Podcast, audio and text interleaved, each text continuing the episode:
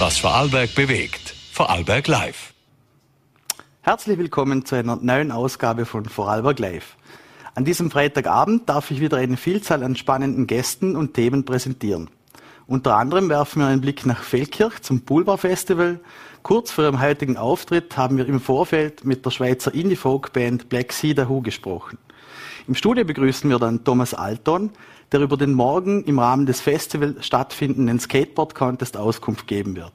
Außerdem konnten wir im Vorfeld ein umfangreiches Interview mit Florian Turski, Staatssekretär für Digitalisierung, führen. Zunächst darf ich aber Andrea Kaufmann, Dornbirner Bürgermeisterin und Präsidentin des Gemeindeverbands im Studio begrüßen. Herzlich willkommen, Frau Kaufmann. Schönen Nachmittag. Ähm, vielleicht gleich äh, zu einem Thema, das die letzten Tage auch diskutiert wurde. Kinderbetreuung stellt auch die Stadt Dornbirn vor große Herausforderungen. Ähm, wieso ist es aktuell so schwierig, Personal zu finden? Ja, es hat sich abgezeichnet, äh, schon in den letzten zwei Jahren, vor allem im letzten Jahr, aber ganz massiv wurde es eigentlich heuer im Frühling. Da haben wir schon gemerkt, dass das Personal wirklich immer knapper wird, nicht nur bei den äh, Pädagoginnen selber, sondern auch bei den Assistentinnen. Und wir haben wirklich eine schwierige Situation. Zuerst bei der Ferienbetreuung mussten wir schauen, dass wir es schaffen, überhaupt die gesamten Ferienbetreuungsmöglichkeiten zur Verfügung zu stellen. Das ist dann mit einem Kraftakt gelungen, aber auf Herbst schaut es noch äh, schwieriger aus. Mhm. Also besteht die Möglichkeit, dass es im Herbst nicht genügend Kinderbetreuungsplätze geben wird? Wie heikel ist da die Lage? Ja, also ich hoffe jetzt schon, dass die Plätze nicht abnehmen. Das hängt ja von den Gruppengrößen mhm. ab. Aber wir haben ja den Anspruch, wirklich jeden Bedarf der Familien auch abdecken zu können. Das heißt, äh, im größten Teil in allen Kindergärten ganztägige Betreuungszeiten inklusive Mittagessen. Und es fehlen uns auf Herbst jetzt aktuell in Dornbirn noch äh, rund 14 mhm. ähm, Pädagoginnen und Assistentinnen. Das ist schwierig. Wir versuchen jetzt natürlich über den Sommer alles Mögliche, Aufstockung von Teilzeitkräften, Akquirieren äh, von äh, mit einer Imagekampagne mhm. auch mal anders äh, bewerben. Wir versuchen, haben auch einen Brief an die Eltern geschrieben, noch einmal zu überprüfen, ob sie wirklich alle jetzt vorangemeldeten Zeiten wirklich brauchen mhm. oder ob man vielleicht noch ein bisschen Abstriche machen kann. Also ich hoffe und bin zuversichtlich, dass wir es schaffen, aber die Situation ist sehr schwierig. Mhm. Ähm, welche anderen Themen stehen denn aktuell auf der Agenda der Dornbirner Bürgermeisterin? Naja, die Themen, die uns alle berühren, natürlich an erster Stelle. Wir haben jetzt äh, de facto über zwei Jahre äh, Krisenmanagement hinter uns. Das betrifft natürlich alle Städte und Gemeinden. Eine Situation, die wir uns hm, vor drei Jahren noch nicht vorstellen konnten, hat natürlich mit der Corona-Pandemie begonnen nach der Flüchtlingskrise 2015, wo man ein bisschen wieder Luft gehabt hat, dann die Corona-Pandemie. Als man gedacht hat, es wird vielleicht ein bisschen in die richtige Richtung gehen, äh, kam dann der Ukraine-Krieg mit allen mhm. Konsequenzen. Da haben wir den Vorteil gehabt, dass wir schon Krisenmanagement erprobt sind in den Städten und Gemeinden und wirklich dort auch in Dornbirn natürlich sehr schnell wieder aufgebaut haben, was wir schon in der ersten äh, Flüchtlingsbewegung gemacht haben. Wir haben Infopoints für ukrainische Familien gemacht, Treffpunktmöglichkeiten bei der Unterbringung geholfen, Wohnungen zur Verfügung gestellt, bei Integration in Kindergärten, Schulen und auch bei Jobs geholfen die mhm. Menschen begleitet. Ja, und dann äh, jetzt natürlich eines der herausragendsten und herausforderndsten Themen, die Energiekrise. Wir wissen, wir haben eigentlich alle drei ähm, Situationen nebeneinander. Die Corona-Pandemie ist noch nicht fertig, der Ukraine-Krieg mhm. läuft leider immer noch ganz stark und die Energiekrise auch. Wir wissen alle nicht, was im Herbst kommt. Das sind alles Unbekannte. Das macht natürlich das Planen schwierig. Wir können uns nur vorbereiten, wo es geht verschiedene Szenarien überlegen mhm. und äh, schauen, wie man dann reagiert. Aber es wird ein herausfordernder Herbst. Mhm. Ähm, es gibt aber auch Positives zu berichten, auch wenn es äh, zurzeit heiß diskutiert wird. Ähm, die Innenstadt wird ja neu gestaltet, auch mit einem großen Bürgerbeteiligungsprozess. Ähm, abseits von äh, heiß diskutierten steinernen Sitzgelegenheiten. Was tut sich denn da in der Messestadt? Ja, da bin ich froh, dass wir natürlich neben dem wirklich äh, Krisengeschäft, das schon dominiert oft im Alltag, muss man sich auch wieder ein bisschen den äh, schöneren und Dingen äh, zuwenden, die es auch in der Stadt gibt. Wir haben viele tolle Projekte in der Stadt laufen, Gott sei Dank, trotz schwieriger Situation. Und die Innenstadt ist natürlich das Herzstück einer Stadt. Und wir sind da in den letzten Jahren natürlich laufend auch daran gewesen, wirklich Verbesserungen zu machen. Wir haben Fußgängerzone mhm. erweitert es werden noch mehrere Erweiterungen kommen. Es ist die Markthalle noch nicht vom Tisch. Ich finde mhm. das nach wie vor mhm. eine, eine wäre ein toller Mehrwert für die Innenstadt auch, was Frequenz und was Aufenthaltsqualität angeht. Wir haben Sitzgelegenheiten geschaffen, die diskutiert werden, aber auch solche, viele, die nicht diskutiert werden. Ich glaube, wir werden urbaner, wir sind Stadt, da darf man auch einmal verschiedene Arten von Sitzgelegenheiten anbieten. Das ist sicher nicht für jeden gleich. Wir haben ganz viele unter den Schattenbäumen, ganz viele mhm. Sitzgelegenheiten mit Lehnen äh, gemacht. Und jetzt eben auch diese Steine ein bisschen cooler, ein bisschen urbaner. Ich finde, das darf schon sein. Mhm. Und wir haben den Wettbewerb äh, Innenstadt Wohnzimmer, Innenstadt mhm. Dornbirn gestartet mit einem schon fulminanten Start. Wir haben schon zig äh, verschiedene, ähm, äh, auch online schon verschiedene Vorschläge bekommen.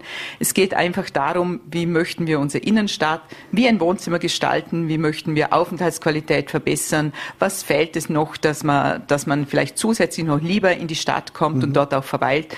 Also ich finde eine ziemlich cooler Wettbewerb und gerade zu der Zeit jetzt äh, sehr passend, weil es kommen wirklich viele Ideen rein. Mhm. Und wenn man dann äh, vom heißen Stein sich eine Abkühlung verschaffen will, ist ja auch ein Badesee im Gespräch. Ja, das ist wirklich, ich denke, eine Idee, die voll eingeschlagen hat. Die Idee habe ich schon länger mit mir herumgetragen, schon die letzten Jahre.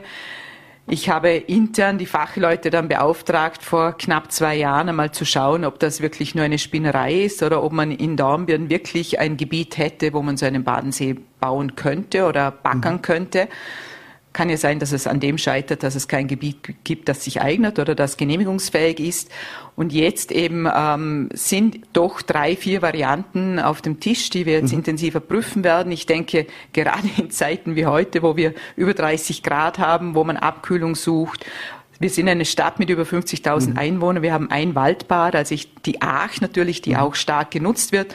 Aber ein Badesee, so in der Größe Jannersee, der ein bisschen das Vorbild ist, das würde Dornbirn, glaube ich, schon gut tun. Frei zugänglich, mhm. mit dem Fahrrad hin, einfach Möglichkeiten für Familienkinder, vielleicht für Jugendliche und einfach sich abkühlen. Ja, das ist schon ein Traum und ich, es sieht nicht so schlecht aus. Ich hoffe schon, dass wir das schaffen. Mhm.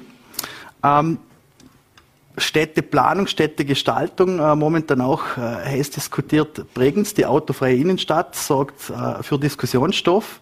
Ähm, wie würden Sie diese Situation in Bregenz im Vergleich zu Dornbirn beurteilen? Kann ich schwer. Jede Stadt hat eine andere Geschichte, jede Stadt hat sich anders entwickelt. Es war sicher mutig, äh, auf einmal äh, so viele Zonen auch autofrei zu machen. Es ist das Ziel von uns allen Innenstädten, die Innenstädte möglichst äh, vom Parken, vom ruhenden Verkehr freizuhalten. Wir haben ja das mit der großen Stadtgarage auch ziemlich gut geschafft, dass der ruhende Verkehr eher unter der Erde ist. Wir mhm. sind auch an Projektierung von weiteren Tiefgaragen. Aber es geht natürlich um Mobilität insgesamt. Ich bin mir nicht sicher, inwieweit wir in 20, 30 Jahren noch so viel Individualverkehr überhaupt haben. Mhm. Also das wissen wir alle nicht. Von dem her muss man natürlich auch alternative Mobilität forcieren, mit Radwegen, mit ÖPNV ganz stark. Und ja, und die Innenstadt als Kernstück, als Fußgängerzone, denke ich, ist schon sehr, sehr wichtig. Man soll da wirklich auch flanieren können, wie gesagt, Aufenthaltsqualität haben. Von dem her sind auch natürlich wir in weiteren Projektierungen, wo könnten wir die Fußgängerzone ausweiten, mhm. wo gäbe es noch Möglichkeiten. Aber es hängt ziemlich viel dran. Man muss immer Verkehrsströme jetzt noch beachten. Wer leidet darunter, wer profitiert davon. Es ist nicht ganz so einfach, um zu sagen, ich mache jetzt da schnell einmal eine Fußgängerzone. Mhm. Ja, wir werden schauen, wie sich es in Bregenz entwickelt und ich hoffe das Beste für Bregenz. Mhm. Verkehr bleibt ein äh, Riesenthema. Wie sieht es da äh, auch mit anderen Projekten in Dornbirn aus? Ich denke jetzt an Haselstauden zum Beispiel. Ja, wir haben natürlich äh, durch das, dass wir die Ortskerne Haselstauden und Hartledorf an der Landesstraße mhm. haben, im Prinzip die Zentren rundum auch mit, mit Schule, gerade in Haselstauden jetzt mit dem großen Neubau Schule, Kindergarten, Fachschule, Veranstaltungszentrum, es ist die Kirche dort, Kiosk, Pfarrheim, Gasthäuser, Betrieb, also es spielt sich dort genau um die Landesstraße ab mhm. und es ist natürlich unser ganz großes Bemühen, diese Ortszentren zu beruhigen, diese Stadtteilzentren auch zu beruhigen. Wir sind da jetzt äh, nach einigen Maßnahmen, die wir schon gesetzt haben, mit dem Land in sehr intensiven Kontakt. Das ist jetzt gerade gut, mhm. weil wir sowieso bauen, Baustellenverkehr mal gemanagt werden muss und wir dort natürlich viele äh, Sicherheitsschleifen auch einziehen können. Ja, und ich hoffe, dass die Gestaltung in Haselstauden und im Hartlerdorf wirklich sehr attraktiv wird. Aber es wird noch ein Weilchen brauchen. Mhm. Ähm, Sie haben es vorher eh auch schon angesprochen. Ähm, auch krisenbedingt verzögern sich diverse Baumaßnahmen. Ähm, wie, wie steht es denn dazu um den Neubau der Rappenlochbrücke? Ja, der Neubau der Rappenlochbrücke ist leider auch der Teuerung unterworfen. Es werden die ganzen Rohstoffe teuer. Bauen ist momentan sowieso, muss man sich mhm. leisten können. Wir sind auch äh, darum etwas verzögert unterwegs, weil eben sowohl Rohstoffe als auch Fachkräfte bei den beauftragten Firmen ein Problem ist. Wir haben jetzt einen neuen Zeitplan erstellt, einen neuen Kostenplan erstellt. Wir haben in der letzten Stadtvertretung eine Kostenerhöhung beschlossen und wir hoffen, dass äh, im Frühjahr, Anfang Sommer die äh, Bauarbeiten rund um die Rappenlochbrücke fertiggestellt sind und man sie wieder benutzen kann. Mhm. Ähm, ein Thema, das auch immer wieder aufpoppt in ganz Vorarlberg, Thema Wohnraum, ist auch in der Messestadt wie auch überall ein rares Gut inzwischen. Ähm, jetzt gibt es aktuell diskutierte Forderungen nach einer Leerstandsabgabe oder einer Grundsteuer, auch von Seiten des äh, österreichischen Präsidents des Gemeindeverbands. wie sehen Sie das? Ja, die Themen sind seit Jahren immer wieder am Tisch, äh, auch in Vorarlberg natürlich, weil wir auch im Vergleich zu anderen Bundesländern natürlich sehr, sehr hohe Wohnkosten haben, Baukosten, Grundkosten und Wohnkosten. Wenn ich mit Kollegen äh, weiter im Osten diskutiere, dann äh, ist im Prinzip bei uns ein gut erschlossenes landwirtschaftliches Grundstück ungefähr in der Preisklasse, wie dort erschlossener mhm. Baugrund ist, in manchen Gebieten, Steiermark, Burgenland und so weiter. Also wir sind unglaublich hoch, was die Grundpreise angeht. Und man muss da schon, es gibt ja verschiedene Ideen, wie man mhm. an diesen Schrauben ein bisschen drehen kann, wie man Wohnungen verfügbar macht. Es gibt natürlich schon äh, durch Investorenmodelle auch gewisse Leerstandswohnungen. Mhm. Also es wird auch bei uns im Land gerade diskutiert, wie man mit Zweitwohnabgabe oder Leerstandsabgabe, was sich da eignen würde als Instrument. Tirol hat es ja bereits eingeführt, auch mhm. Salzburg mhm. ist auf diesem Weg. Also es wird auch bei uns, ähm, Gemeindeverband ist auch in Abstimmung mit dem Land, natürlich diskutiert. Wir werden schauen, welches Modell Sinn macht. Wir sind ein bisschen eingeschränkt, weil es auch Bundesvorgaben gibt und wir nicht alles selber bestimmen können bei diesen Leerstandsabgaben. Mhm. Aber es ist ein Riesenthema. Mhm. Ähm, Dornbirn zählt auch zu den attraktivsten Wirtschaftsstandorten in Vorarlberg. Ähm, welche Schritte ergreift da die Stadt, damit das auch so bleibt? Ja, äh, Wirtschaft ist die Grundlage, dass sich eine Stadt gut entwickeln kann. Wir haben die Situation, dass wir Gott sei Dank äh, durch ein sehr aktives Flächenmanagement, durch eine aktive Bodenpolitik in den letzten Jahren, eigentlich Jahrzehnten, das haben meine Vorvorgänger schon begonnen, jetzt auch Früchte ernten können durch wirklich äh, tolle Betriebsansiedlungen mhm. in Dornbirn. Betriebsansiedlungen bringen Mitarbeiter, bringen Fachkräfte, äh, brauchen zwar Infrastruktur, aber beleben natürlich eine Stadt. Wir werden attraktiver als Stadt und das ist schon, wir können Arbeitsplätze durch diese Ansiedelung bieten und das ist schon ein großer Mehrwert. Wir haben ja zwei große Betriebsgebiete entwickelt. Mhm. Die Firmen äh, sind äh, Gott sei Dank zum Großteil alle auf Expansionskurs. Mhm. Wir haben auch neue Betriebe, die sich ansiedeln werden und wir sind schon dabei, auch neue Betriebsgebiete zu entwickeln. Also das ist schon, finde ich, der Grundstock, damit man sich auch andere Dinge, äh, puncto Lebensqualität äh, und, und, und, und Leben in einer Stadt, attraktives Leben wieder weiterentwickeln kann und dort investieren kann. Mhm. Vielleicht einmal äh, auch was Persönliches. Äh, Sie gelten als eine der erfahrensten Politikerinnen im Land. Ähm, wieso sollte es mehr Bürgermeisterinnen oder Frauen in politischen Führungspositionen geben? Ja, also ich persönlich bin eigentlich grundsätzlich ein Fan von gemischten Gremien. Es gibt ungefähr fast viele Frauen wie Männer auf dieser Welt, also wieso nicht, sage ich jetzt einmal.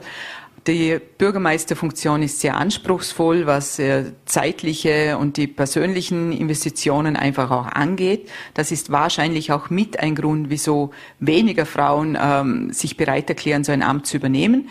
Es gibt gute Beispiele, dass es doch geht. Mhm. Also ich wäre froh, wenn sich mehr Frauen dazu bereit erklären würden. Grundsätzlich glaube ich, dass es das belebt, wenn in allen Gremien einfach Sicht der Frauen und der Männer eingebracht wird. Wir haben manchmal ein bisschen unterschiedliche Zugänge und Ansätze und das ist auch gut so. Darum, wie gesagt, gemischte Gremien wären in allen Bereichen und auf allen Ebenen sehr, sehr wünschenswert. Mhm. Ähm, mit dem krankheitsbedingten Ausfall vom Landeshauptmann fiel ja auch Ihr Name in Bezug auf eine etwaige Nachfolge. Ähm, schließen Sie eine Rückkehr in die Landespolitik aus? Also ich finde es zuerst einmal nicht gerade fair, nach einem bei einem krankheitsbedingten Ausfall, wo wir natürlich alle davon ausgehen und auch ihm das wünschen und schwer hoffen, dass Markus Wallner natürlich wieder äh, sein Amt ergreifen wird. Sobald es ihm besser geht, finde ich es eigentlich unfair, über Nachfolgen zu reden. Also ich möchte das auch nicht äh, verlängern und auch nicht kommentieren. Ich halte das im Moment äh, für keine Frage. Mhm. Aber generell äh, ein Schritt in die Landespolitik, wäre das denkbar in Zukunft? Ich war schon in der Landespolitik, habe mir dort auch nicht vorstellen können, dass ich einmal zurück in, die, in, in das Bürgermeisteramt nach Dornbirn gehe. Aber ausschließen oder befürworten kann man nie was im Leben. Mhm. Ich habe keine meiner Positionen vorher angestrebt oder gewusst. Es ist einfach so gekommen. Ich wünsche Markus alles Gute mhm. und hoffe, dass er bald wieder zurückkommt, weil wir brauchen ihn dringend hier. Mhm. Ähm, abschließende Frage noch, wie verbringt die Dornbirner Bürgermeisterin ihren Urlaub? Ja, da haben wir, da muss ich sagen, wir haben heuer etwas Spezielles vor. Ich werde zuerst nächste Woche zwei, drei Tage mit meinen Söhnen nach Wien gehen. Mhm. Die anderen Familienmitglieder sind leider noch am Arbeiten. Unsere älteste Tochter ist in Kanada derzeit und wir werden sie besuchen gehen im August für zehn Tage. Und da mhm. freue ich mich schon darauf. Ganzer Familienausflug. Es gibt ganz selten Gelegenheit, dass wir alle sechs gemeinsam äh, fahren können und wir nutzen jetzt die Gelegenheit, dass sie eben dort ist. Den äh, möchte ich mir mal recht herzlich für das Gespräch bedanken und wünsche in diesem Sinne einen schönen Urlaub denn auch noch. Ja, danke schön. ähm, als nächsten Gast darf ich Thomas Alton vom Alton Premium Boardstore aus Feldkirch begrüßen. Ähm, und der wird uns einen Ausblick geben auf den morgen stattfindenden Skateboard Contest im Rahmen des Poolbar Festivals. Herzlich willkommen, Herr Alton. Guten Nachmittag, Yogi. Dankeschön. ja, ähm, morgen findet ja eine Skateboard-Session im Rahmen des Pulver Festivals statt. Ähm, worauf darf sich denn das Publikum da einstellen? Ja, zuerst äh, die Connection, wie es passiert ist. Der Herbig von der Pulver hat uns äh, angeschrieben, ob wir mit ihm äh, was äh, organisieren möchten. Und äh, klar, äh, das Jahr ist gleich ausgesprochen worden und die Idee ist natürlich, äh, Synergien zu nutzen und äh, Herwig mit der Pulver und wir vom, vom Boardster haben ja seit vielen Jahren äh, eine gute Historie und mhm. versuchen immer junge Menschen oder jung gebliebene Menschen an einen Ort zu verbinden. Und natürlich die Skateboard-Szene äh, ist schon eine ganz wichtige Szene für Vorarlberg. Mhm. Äh, nicht nur im Winter. Die Snowboard-Szene für mich ganz wichtig, auch die Skateboard-Szene. Und äh, ja, der Spot ist äh, unglaublich. Wir sind bei der mhm. Hack Feldkirch. Mhm äh, dürfen wir Rails äh, montieren und äh, die Stiege benutzen und es wird mhm. wird gebohrt. Wird gebohrt, definitiv. und wieder mit, mit Asphalt geschlossen. Mhm. Gut. genau. Ähm, wir würden es generell beurteilen, die Skateboard-Kultur in Vorarlberg.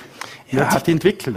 Die Skateboard-Kultur in, in, Vorarlberg hat äh, seit vielen Jahren ist sie präsent und äh, wenn ich mal zurückblicke, back in the days, also auch vor mir, die Generation vor mir, äh, Aaron Stöckl und Konsorten, die, die haben schon äh, Gutes vorgelegt und äh, ja, und es äh, kommt jedes Jahr kommen neue Junge dazu und äh, mhm. durch das, dass äh, wir zwei, die Generation äh, Ü40 mit Kindern, äh, auch äh, unsere Kids aufs äh, Skateboard oder aufs Snowboard stellen, äh, da kommt wieder Nachwuchs nach und äh, macht schon recht Spaß. Ja. Mhm.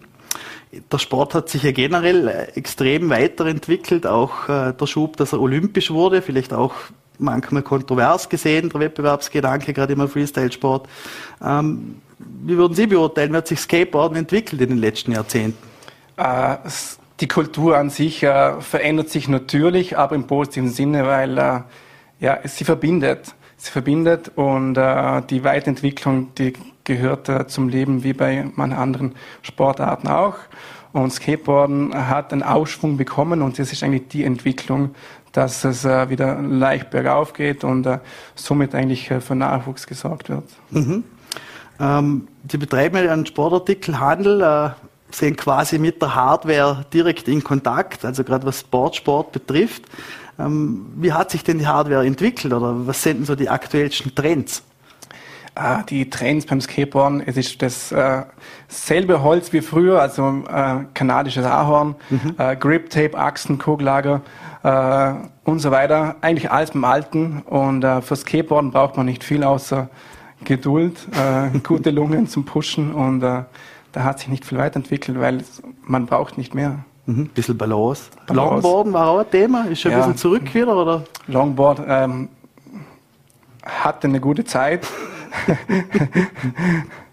äh, und ja, hat, hat äh, hat ihren Präsenz. Scooter? Äh, nächste Frage.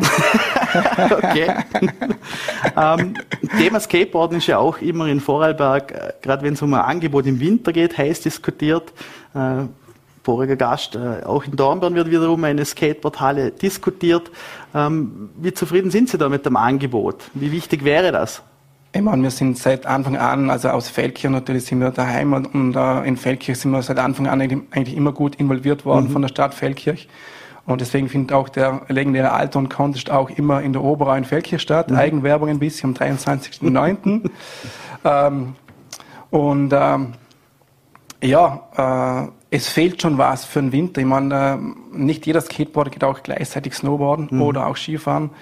Und äh, es fehlt definitiv das Angebot. Und wann äh, Vorarlberg sich doch gern mal mit äh, als Sportland sich rühmt, mal ein bisschen ein Stück abschneiden von den Ideen, was mhm. Innsbruck so bietet. Mhm. Und äh, ja, es wäre eigentlich nicht schwer. Mhm. Ähm, vielleicht Poolbar noch einmal zurück. Mhm. Ähm, was bedeutet denn die Poolbar für Sie persönlich? Uh, viele lange Nächte, also uh, vom Poolbar Festival angefahren bis zurück uh, zu unseren uh, Snowboard-Videopremieren, was wir im alten mhm. Hallenbad ähm, jahrelang veranstaltet haben. und ansonsten das Poolbar Festival kriege eine Gänsehaut. Das macht einfach, ich war gerade im Pulverfestival, mhm. haben die Kites angeschaut und es ist äh, ja, pulsierend, emotional und äh, ja, stolz in Feldkirch zu sein. Mhm. Definitiv. Ähm, vielleicht Trotzdem nochmal zurück zum Contest morgen. Mhm. Ähm, wie wird denn das aussehen? Wann geht's morgen los? Wo muss man sein? Wie, was ist das Format? Also Hack Feldkirch, Hans Akademie Feldkirch, ähm, eigentlich ein Street Spot, so wie man es nennt. Es wird eine Jam Session sein, also jeder kann fahren, kreuz und quer. Es werden aber extra Rails aufgebaut. Mhm. Äh, Street Spots heißt, oder ein Street Spot heißt, ein guter öffentlicher Platz mit der Erlaubnis vom Direktor. Vielen Dank noch einmal. und äh, ja, es wird äh, eine gute Session gefahren. Highest Ollie wird bewertet, der Best Trick und uh, den Overall wird bewertet. Und es gibt äh, an Info an die Skateboarder, es gibt äh, Festival Passes zu gewinnen, mhm. Hardware von uns natürlich mhm. und viele andere Goodies. Live Sound natürlich, äh, gute DJ wird auflegen, Drinks. Ja, und das Wetter ist genial. Mhm. Welche Uhrzeiten, wo muss man sich genau. anmelden? Anmelden vor Ort, Hackfeldkirch, Start äh, easy 13 Uhr, offizielle Jam 14 Uhr bis 16 Uhr und dann easy aus jammen bis 18 Uhr. Dem schließen wir uns an. Äh, wir jammen jetzt auch easy aus, zumindest unser Gespräch. Ich sage mal vielen Dank für den Besuch im Studio. Danke auch. Ähm, viel Spaß morgen, guten Contest, verletzungsfrei und viel Vergnügen. Vielen Dank. Wir bleiben beim Poolbar Festival, wo heute Abend die Indie-Folk-Band Black Sea Who spielen wird. Und vor ihrem Soundcheck haben wir mit der Band im Tourbus gesprochen. Herzlich willkommen bei Vorarlberg Live. Wie stehen die Dinge? Hallo, wir sind ein bisschen verspätet, aber nur zehn Minuten. Es liegt immer noch drin. Schweizer Zeit. okay. Ähm, als Schweizer Band ist Feldkirch quasi ein Heimspiel für euch. Ähm, was verknüpft ihr denn mit Vorarlberg? Oh, gar nichts. Wir sind völlig offen. offen für alle Erfahrungen, die uns jetzt da erwarten in Vorarlberg. Ja, aber, aber ich nehme mal an, ihr wart schon mal in Vorarlberg, oder? Vielleicht durchgefahren. kann mich nicht mehr erinnern. okay. Ähm, Ihr seid ja auch eine Band, die sich äh, aus Geschwistern zusammensetzt. Ähm, was macht das besonders? Oh, äh, viele unterirdische ähm, Genervtheiten, die man anders aussagen würde, wenn man nur befreundet ist. Ich glaube, dass man halt Familie in der Band hat, macht es manchmal ein bisschen aufgeheizter, aber grundsätzlich auch familiärer und vielleicht enger, als es sonst wäre. So, es ist so ein bisschen mehr gering, aber aus Säckle, sagen wir in der Schweiz. Ein bisschen mehr Fokus und ähm, Heart. Mhm. Ähm, wie lange habt ihr, ihr, ihr musiziert ja schon ewig miteinander. Ähm, wann war, wann wurde es denn konkret, dass ihr ähm, euch zu einer Band formiert? Ähm, das war, als ich die Matur fertig hatte. Und dann sind wir, meine Schwester und ich, mal ein bisschen reisen gegangen mit dem Rucksack und haben uns überlegt, was wollen wir eigentlich im Leben machen. Und ich wollte immer das versuchen, meine Musik aufzuführen mit einer Band. Und äh, Vera wollte nähen Sie ist äh, leidenschaftliche Näherin und Designerin und dann haben wir gedacht, wir machen die Band und jetzt machen wir den Merchandise auch halt selbst. Mhm. Und eigentlich haben wir einfach, war ein bisschen Trial and Error. Also wir haben einfach versucht, wir haben es einfach mal gemacht und es hat funktioniert. Und unser Bruder war am Anfang, so in den ersten paar Monaten noch gar nicht dabei. Mhm. Er hat Cello gespielt und dann irgendwann was was so ein Reinziehen. Ich habe so gedacht, Simon, komm doch mal in die Probe, ich habe da eine Idee. Und dann hat sich das so formiert, halt, dass wir auch untereinander so gut ausgekommen sind, hat sehr viel dazu beigetragen, dass wir das machen wollten miteinander. Mhm. Ähm, jetzt hat aufgrund der Corona-Pandemie äh, Musiker besonders hart getroffen. Ähm, wie fühlt sich denn jetzt die Rückkehr auf die Konzertbühnen an? Unsicher. Ähm, weil es ist immer noch sind immer noch verschobene Konzerte zum Teil, die sind irgendwie zwei Jahre alt, man weiß schon gar nicht mehr, hey, wann hätten wir das eigentlich spielen sollen? War das vor zehn Jahren oder ist das eigentlich ein neu gebuchtes Konzert? Äh, wir wissen nicht, wie kommt es im Winter und das haben wir immer im Hinterkopf. Und wir freuen uns schon auf der Bühne zu stehen und man denkt sich so, hey, was irgendwann mal überhaupt anders? Mhm. Haben wir wirklich mal nicht gespielt? Das ist ein bisschen surreal und gleichzeitig hat man es immer so, hier, dass es nicht safe ist. Noch nichts. Mhm. Ähm, vielleicht auch eine Frage im Anschluss an euer Konzert. Äh, spielt die Singer-Songwriterin Agnes Obel. Ähm, habt ihr da Anknüpfungspunkte zu ihr? Noch gar nichts. Also mhm. ich habe einfach von ihr schon gehört, halt weil man, weil man auch als Musikerin im gleichen Business steht. Aber ich habe sie noch nie live gesehen und gar nichts. Aber ich freue mich mal Hallo zu sagen. Mhm. Es ist immer gut, wenn man verknüpft ist, vor allem als Frau. Ähm, wieso sollte man sich euer Konzert heute Abend auf keinen Fall entgehen lassen? Worauf darf sich das Publikum einstellen?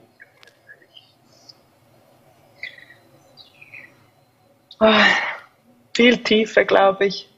Man kann sich darauf einstellen, dass wir Platz geben für Gedankenschweife und für Emotionen, zu denen man vielleicht sonst nicht allzu einfach einen Zugang findet, wenn man so im Alltag herumstresst. Ich glaube, das können wir sehr gut dafür Raum geben. Und auch zu lachen miteinander. okay. Ähm, den möchte ich euch gar nicht länger aufhalten, damit ihr den Soundcheck nicht verpasst. Ja, ähm, ja, wir sind jetzt auch gerade da, wir kommen gleich an. Sehr gut. Äh, ich wünsche euch ganz ein tolles Konzert und Danke. an alle Zuseher, äh, es gibt natürlich noch Karten und äh, wärmstens empfohlen Black Sea The Who heute Abend beim Pulver Festival. Juhu, Dankeschön. Wir sehen uns. Tschüss. Ciao. Das war Black Sea The Who die heute Abend ähm, vor Agnes Obel äh, in der Poolbar spielen. Also es gibt noch Karten, wärmstens empfohlen. Und im Rahmen der Bregenzer Festspiele gastierte Florian Turski, Staatssekretär für Digitalisierung in Vorarlberg. In dem im Vorfeld aufgezeichneten Gespräch informiert der Politiker unter anderem über den aktuellen Stand in Sachen Breitbandausbau und auch die größten Herausforderungen in seinem zukunftsweisenden Ressort. Herzlich willkommen bei Vorarlberg Live, äh, Herr Staatssekretär Turski. Ähm, vielleicht einmal vorab, wie hat Ihnen denn die Eröffnung der Bregenzer Festspiele gefallen? Einmal vielen herzlichen Dank für die Einladung. Es hat mir sehr gut gefallen. Ich war das erste Mal überhaupt bei den Bregenzer Festspielen mit dabei. Eine wunderbare Premiere, die ja dann leider wetterbedingt äh, nach circa einer Stunde hineinverlegt werden hat müssen, aber für mich eine ganz, ganz tolle Erfahrung und ich freue mich schon auf, aufs nächste Mal dann. Mhm.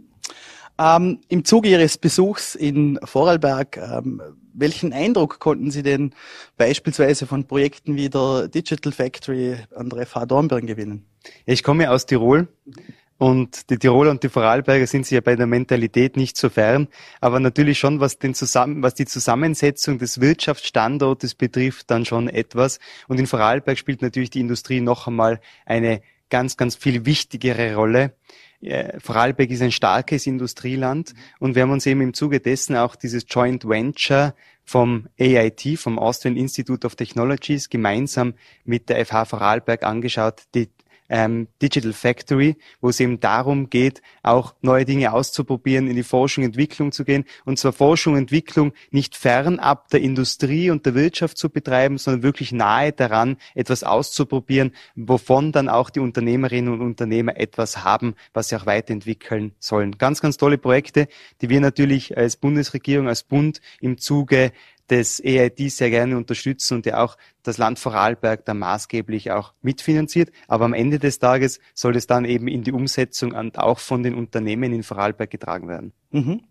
Ähm, ich glaube, ein Kernpunkt in Ihrem Ressort äh, ist ja auch der Ausbau zum Beispiel, der Breitbandausbau. Ähm, wie sehen Sie denn da hier die Situation in Vorarlberg, vielleicht gerade wenn es um diesen Ausbau dieses Breitbandangebots geht oder auch um einen flächendeckenden Ausbau vom 5G-Netz? Also ich habe mich gestern und auch heute mit dem Wirtschaftslandesrat Marco Dittler ganz ausführlich über diese Thematik unterhalten. Das Ziel der Bundesregierung und des Landes Vorarlberg ist gleich, nämlich bis 2030 österreichweit flächendeckend gigabitfähiges Internet sowohl mobil als auch stationär auszubauen. Was bedeutet das mobil? Das ist das 5G-Netz, das Sie angesprochen haben. Und hier war Österreich traditionell immer sehr, sehr weit.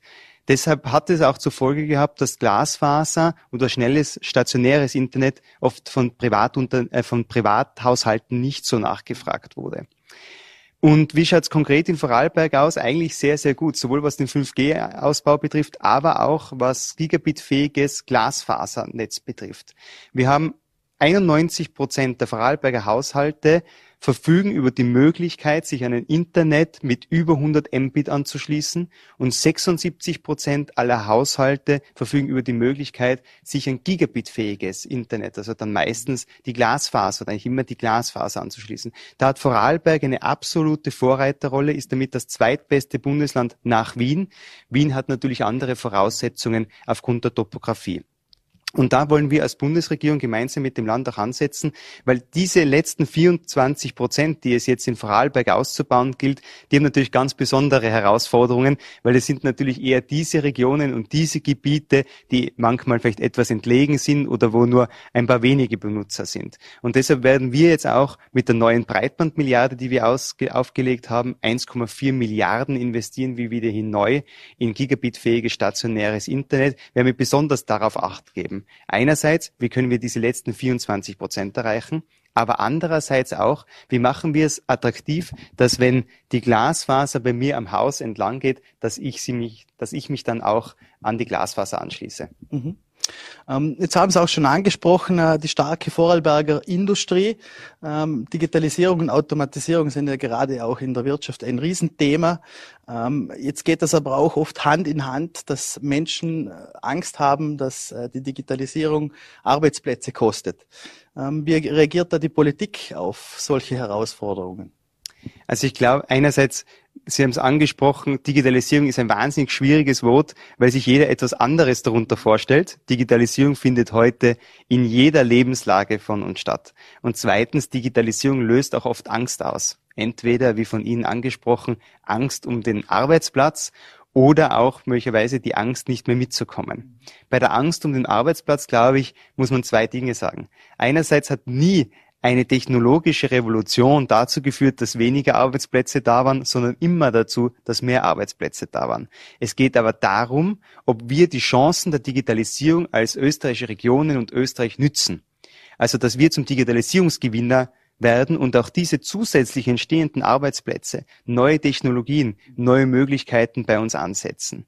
Und das Zweite, und das höre ich ganz viel auch jetzt im, bei meinen Betriebsbesuchen in der Vorarlberger Industrie, natürlich geht es auch darum, mit der Digitalisierung etwas dem Fachkräftemangel entgegenzukommen. Oft haben Unternehmerinnen und Unternehmer gar nicht eine andere Wahl, als auf Digitalisierung zu setzen, weil sie schlichtweg die Arbeitsplätze und äh, die Arbeitskräfte nicht mehr bekommen. Mhm. Ähm, wenn Sie schon ansprechen, ähm, wie gut finden Sie, ist Österreich im europäischen äh, Vergleich gerüstet, digital? Ähm, welche Projekte stehen da primär auf Ihrer Agenda? Also mir kommen ja eigentlich drei Aufgaben zu in der Bundesregierung. Das eine ist die Infrastruktur, also Breitbandausbau, Post-Telekommunikationsgesetzgebung. Das zweite ist E-Government Und das dritte ist die Koordinierungsfunktion in der gesamten Bundesregierung von allen Digitalisierungsagenten. Ich glaube, bei der Infrastruktur sind wir bereits sehr, sehr gut aufgestellt, insbesondere was das mobile Internet betrifft, der 5G-Ausbau, den wir bereits angesprochen haben. Beim Breitbandausbau müssen wir jetzt noch mehr tun, damit wir bis 2030 die die Ziele, die wir uns setzen, erreichen, nämlich flächendeckend auszubauen. Da gibt es eben besonders im stationären Bereich noch Aufholbedarf. Dann der E-Government-Bereich. Das ist mir ganz, ganz wichtig, weil ich möchte, dass bis 2024 so gut wie alle Amtswege digital auch möglich sind. Jeder, der sie analog machen will, soll sie auch analog machen. Aber ich möchte auch die Möglichkeit geben, gerade wenn man berufstätig ist, viel Stress hat, dass man das möglichst von zu Hause erledigt. Und hier haben wir in den einzelnen Ressorts unserer Bundesregierung sehr, sehr gute Lösungen wie Finanz Online, ein digitales Melderegister. Und mir geht es darum, und das wird die Hauptaufgabe sein, das miteinander zu verknüpfen. Und das ist eine sehr, sehr große Herausforderung, aber dem will ich mich widmen, weil ich da ganz große Chancen sehe. Mhm. Ähm, digitalisierte Bürokratie, angesprochen darauf, ähm, wie würden Sie das beurteilen? Inwieweit funktioniert in Österreich dieses digitale Amt? Und ähm, wenn man das Ganze ein bisschen kritisch betrachtet, wäre das nicht auch eine äh, Möglichkeit, einen unter Anführungszeichen aufgeblasenen Bürok Bürokratieapparat äh, entgegenzuwirken? Ja, ich glaube, es gibt hier sehr viele Chancen, auch der Bürokratie entgegenzuwirken, gerade für die Unternehmerinnen und Unternehmer, wo ich mich sehr viel mit ihnen darüber unterhalte. Da gibt es ganz, ganz massive Chancen. Beim E-Government für den Bürger insgesamt ist es, glaube ich, so, dass wir, wie ich schon angesprochen habe, in den einzelnen Bereichen sehr gute Lösungen haben. Dann, wenn es aber geht, darum geht, sie miteinander zu verschneiden, haben wir Aufholbedarf und genau das ist meine Aufgabe. Ich nenne Ihnen ein Beispiel. Wenn Sie für Ihr Kind weiter die Kinderbeihilfe beziehen wollen, wenn es studieren geht, ähm, oder das Kind weiter diese Kinderbeihilfe beziehen will, na geht das nur, wenn man die Studienbestätigung von der Uni aufs Finanzamt trägt beziehungsweise dort hochlädt und das dürfte eigentlich nicht mehr sein, sondern da brauchen wir Lösungen, dass die miteinander verknüpft sind. Das Gleiche, ich glaube, wir müssen uns davon entfernen, dass man zu je, bei jeder Bestätigung, die man braucht, auf ein Amt geht. Mhm. Also das Corona vielleicht auch ein bisschen beschleunigt, dieses reduzierte äh, persönliche äh, Amtsgänge? Ähm, ich darf einen Satz noch, noch dazu sagen, worum es mir geht, weil mir geht es darum, ich brauche nicht immer nur diese Dinge für einen Amtsgang, mhm. sondern ich brauche sie oft auch für eine alltägliche Sache, wie zum Beispiel eine Bewerbung. Wenn man sich bewirbt, wo braucht man viel einen Strafregisterauszug. Das ist schon möglich, sich online zu bestellen, aber ein Staatsbürgerschaftsnachweis zum Beispiel noch nicht. Und darum geht es mir, dass das alles online möglich ist, insbesondere die persönlichen Dokumente. Die Corona-Pandemie war ein unglaublicher Boost für die Digitalisierung. Also so schlimm die gesamte Pandemie für uns alle war, für die Digitalisierung war sie natürlich ein Boost. Warum? Wenn Sie mit Unternehmen, wahrscheinlich auch bei Ihnen im eigenen Haus, gesagt hätten, wir stellen jetzt vom einen auf den anderen Tag auf Homeoffice um, dann hätte man wahrscheinlich gesagt, das geht nicht, totaler Wahnsinn. Oder wenn Sie in einer Schule gesagt haben, wir machen ab nächster Woche Homeschooling, hätten die das Gleiche gesagt. Also man sieht, was möglich ist, wenn man muss. Und so hat uns schon auch äh, die Pandemie gezeigt, welche Möglichkeiten, welche Chancen auch für die persönliche Entwicklung in äh, der Digitalisierung steckt. Mhm. Ähm, ein Thema, das auch immer wieder aufploppt, ist dann äh, digitale Demokratie, äh, digitales Wählen. Ähm, wie beurteilen Sie das? Wir haben nach wie vor den Grundsatz, dass die Stimme persönlich abzugeben ist, ähm, beziehungsweise über Briefwahl das Ganze passiert. Wir haben ja bereits erste Feldversuche gemacht. Äh, zum Beispiel, ich kann mich erinnern, eine, eine ÖH-Wahl, wo man das versucht hat. Man ist danach wieder davon abgegangen. Aktuell ist der Fokus nicht darauf, dass wir ein digitales Wählen ähm, umsetzen. Ich glaube, es ist sehr wichtig, dass wir hier auch wirklich alle Grundsätze einer freien, unabhängigen, geheimen Wahl weiter umsetzen. Deshalb glaube ich, ist das der richtige Zugang. Aber zum Beispiel im Bereichen der Bürgerbeteiligung machen wir das auch schon, dass man an äh, an Volksbegehren und Ähnlichen sich auch digital eintragen kann, Bürgerbeteiligungsprozesse digital macht und ich glaube, das ist auch die Zukunft. Mhm. Ähm, blicken wir vielleicht einmal über die Landesgrenzen hinaus, äh, EU-Ebene. Ähm, wie beurteilen Sie da die Situation? Inwiefern ist da ein Konsens nötig, um überhaupt global wettbewerbsfähig zu bleiben und gerade auch, äh, wenn man an große Konzerne wie Google oder Amazon denkt und ihr agieren äh, in Europa?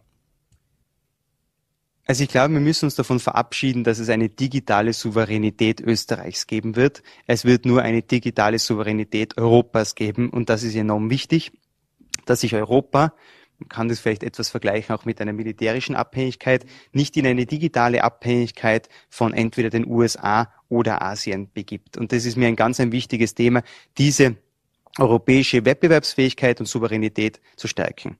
Ich glaube aber, es kann nicht in der Hinsicht gehen, dass man sagt, man baut jetzt seine eigenen Netzwerke auf oder seine eigenen Programme. Wir haben sowas auch mal in Österreich probiert und es hat nicht narrisch gut funktioniert. Also es wird einfach sein, dass wir uns einen europäischen Rahmen geben.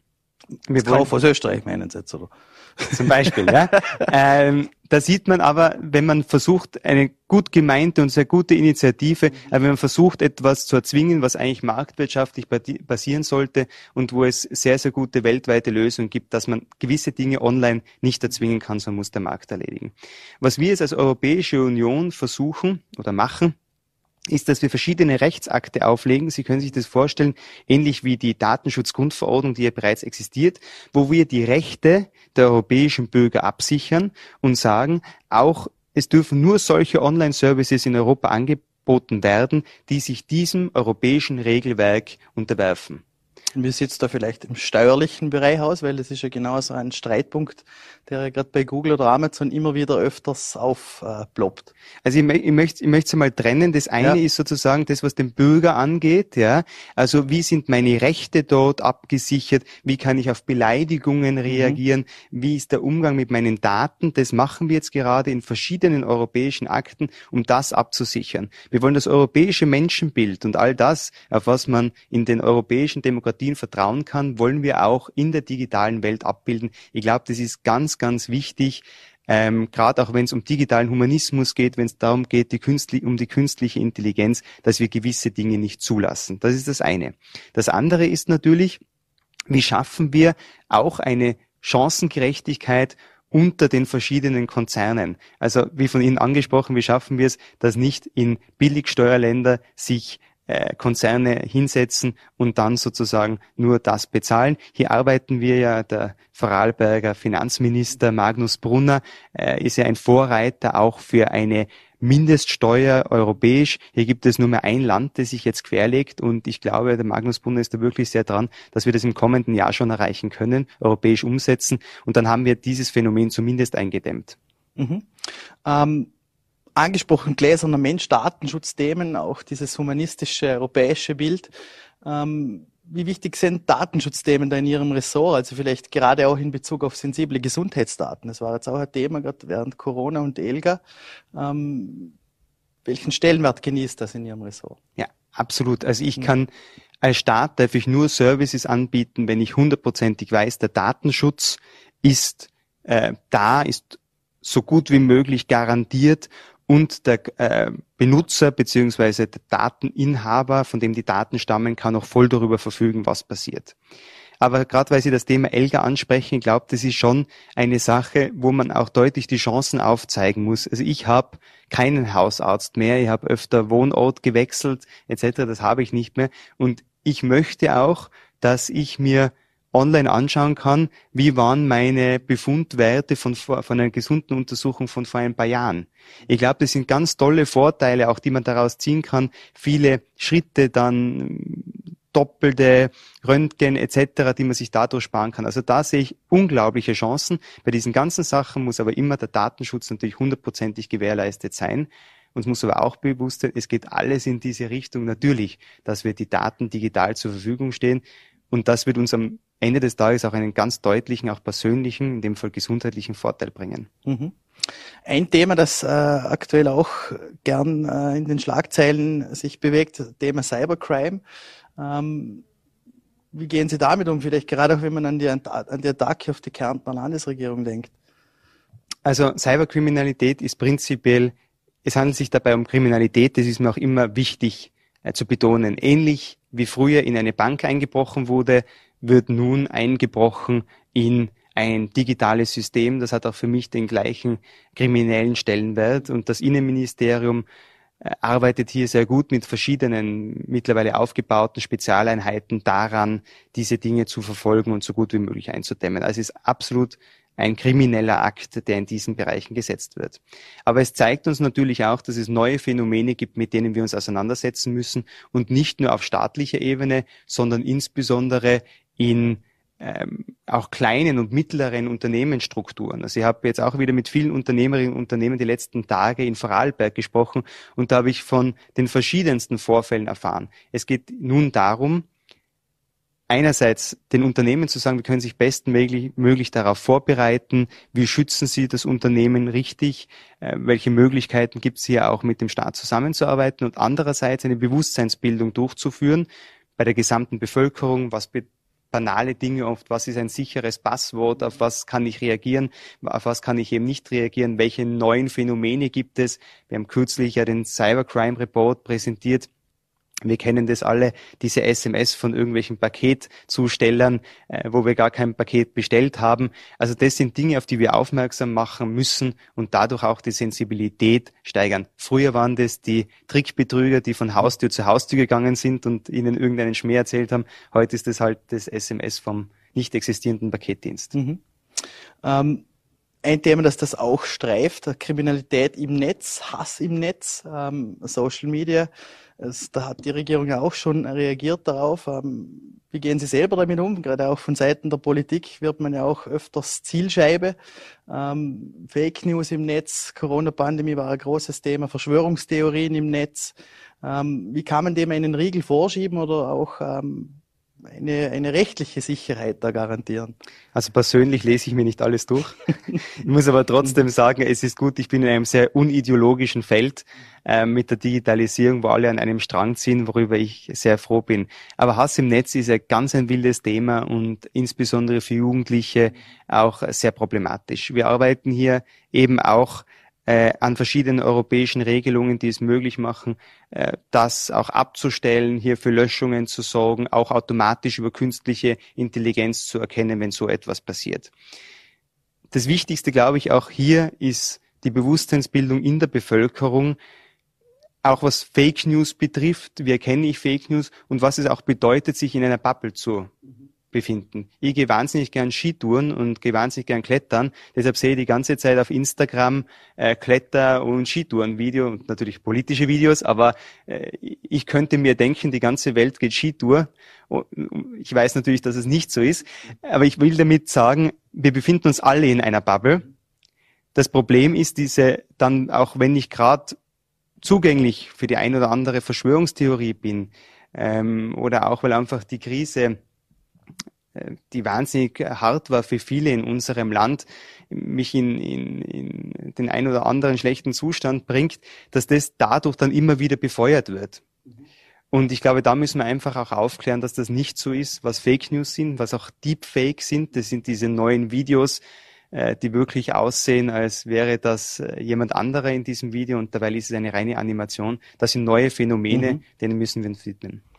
Ähm, zumeist äh, kursieren äh, diese Geschichten, Fake News, diese Bilder aber auf äh, Plattformen, äh, die nicht in Europa angesiedelt sind, die zum Teil nicht einmal der europäischen Rechtsprechung in dem Sinn unterliegen.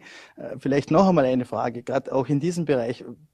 Wie stark muss da die EU zum Beispiel auftreten, um auch Facebook, Twitter und Co. in die Pflicht zu nehmen? Absolut, das tun wir auch. Mhm. Also es gibt jetzt auch den Digital Service Act und den Digital Market Act und mhm. den Data Act, die wir gerade auf europäischer Ebene umsetzen, die genau eben das tun sollen und auch bei den Großen einzugreifen. Und das ist auch möglich in dem Moment, nämlich wenn sie diese Services bei uns mhm. auf europäischen Boden anbieten. Das andere ist natürlich, wenn das Ganze sich in Messenger-Diensten mhm. befindet, wo man keinen Zugriff hat. Da gibt's eine Diskussion, gerade wenn es um Kinderpornografie mhm. gibt, inwiefern man hier auch auf Messenger-Dienste zugreifen können soll. Mhm. Ganz anderes Thema. Ähm, wie würden Sie von staatlicher Seite aus Kryptowährungen betrachten? Ich bin ganz ehrlich, das ist ein Feld der Digitalisierung. War fast zwei Jahre sogar Geschäftsführer eines Digitalisierungsunternehmens. Mhm womit ich mich noch überhaupt nicht beschäftigt habe. Also Kryptowährung, natürlich bin ich gut darüber informiert von unseren Fachkräften etc., mhm. aber ich tue mir nach wie vor sehr schwer mit dieser Beurteilung. Prinzipiell sage ich natürlich als Mitglied der Bundesregierung mhm. und als, als Staatssekretär für Digitalisierung, dass Dinge wie Währungen nach wie vor in staatlicher Hand sein sollten. Ich glaube aber, die gesamte Blockchain-Technologie mhm. birgt auch sehr, sehr viele Vorteile in anderen Bereichen. Mhm. Mir hat neulich zum Beispiel ein Künstler erzählt, dass er jetzt einen Teil seines Songs, das er produziert, mhm als NFTs, NFTs ja. äh, mhm. sozusagen ver verwertet, an seine Fans verkauft, die nach am Erfolg dieses Liedes mitverdienen können. Und das finde ich sind ganz, ganz tolle Beispiele auch dafür, mhm. wo das nachher zum Beispiel im Bereich der Kunst gut genützt werden kann, neue Finanzierungsquellen und auch eine neue Bindung zu den Fans aufgebaut werden kann. Das sind ganz tolle Beispiele. Mhm. Bis hin zu staatlichen Investments in solche ähm, Kryptowährungen? Staatliche Investments, ich möchte dem Finanzminister nicht vorgreifen, aber glaube ich, äh, planen wir derzeit nicht in diesem sehr volatilen Bereich. Okay, ja. Äh, dann hätte ich abschließend noch eine Frage. Wie viel äh, Bildschirmzeit verbraucht ähm, der Staatsminister für Digitalisierung auf seinem Smartphone? Und vielleicht auch, welches ist die meistgenutzte App? Die meistgenutzte App, das äh, wäre ich jetzt lustigerweise öfter gefragt. Ähm, ich habe da keine, weil es sind so unglaublich viele Apps, die ich benutze. Ich bin vollkommen digital mittlerweile mhm. unterwegs, habe auch ein papierloses Büro, äh, habe auch keine Visitenkarten mehr, sondern löse das alles mit QR-Code. Also meine meine Bildschirmzeit wird schon wird schon sehr, sehr hoch sein. Ich habe es jetzt nie gemessen. Es gibt ja also mittlerweile diese Messungstool, mhm. aber ist natürlich sehr, sehr hoch. Ich bin die ganze Zeit unterwegs mit zwei Handys, einer Smartwatch und einem iPad. Ist vielleicht nicht jedermanns Sache, aber ich lebe damit ganz gut. Dann äh, möchte ich mich recht herzlich für Ihren Bedank im äh, Studio, äh, für Ihren Besuch im Studio bedanken und wünschen einen schönen Aufenthalt in Vorarlberg. Ja, vielen herzlichen Dank. Ich genieße es sehr. Damit sind wir wieder am Ende der Sendung angelangt. Ähm, ich wünsche Ihnen noch einen wunderschönen Freitagabend und ein entspanntes Wochenende.